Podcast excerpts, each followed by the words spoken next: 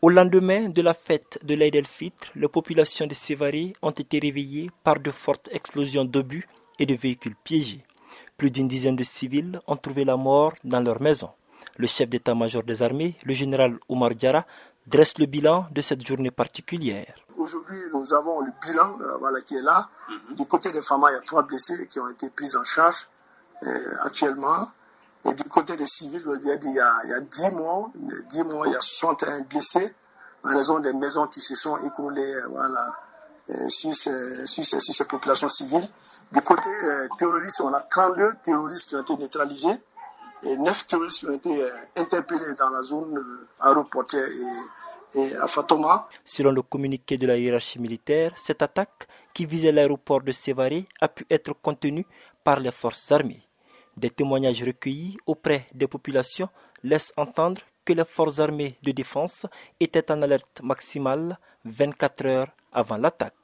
Hamadou Diallo, promoteur d'hôtel à Sévaré.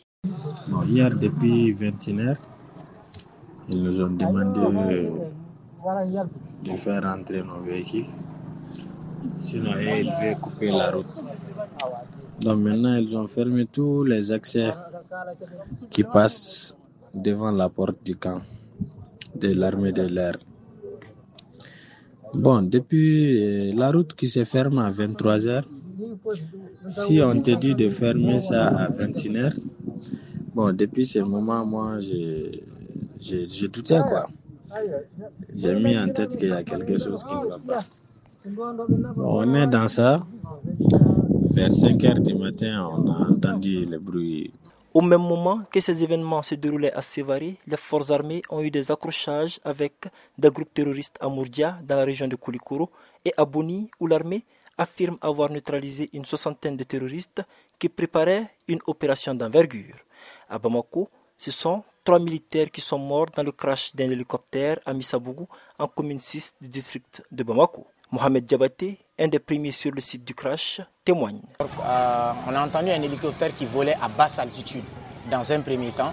Moi, j'étais en famille avec mon père et ma mère et ma tante. Et après, on a entendu un crash, un grand bruit. Donc, je me suis précipité avec tant d'autres d'ailleurs, avec des copains.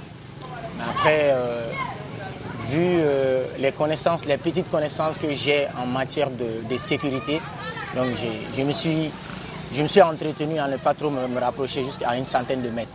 Donc j'ai quand même vu deux à trois personnes qui essayaient tant bien que mal d'arroser l'avion en question pour ne pas que voilà, les flammes puissent atteindre tous les paquebots.